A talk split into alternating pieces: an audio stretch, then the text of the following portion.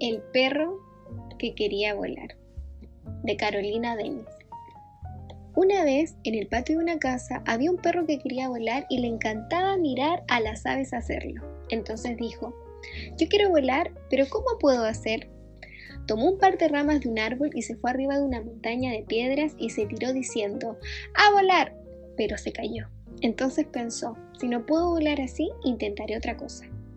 Tomó un pájaro y le quitó las plumas, pero tampoco pudo volar.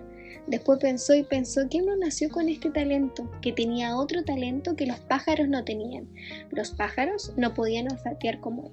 Entonces él se dio cuenta que no poder volar no era tan importante, sino que cada uno tiene su talento.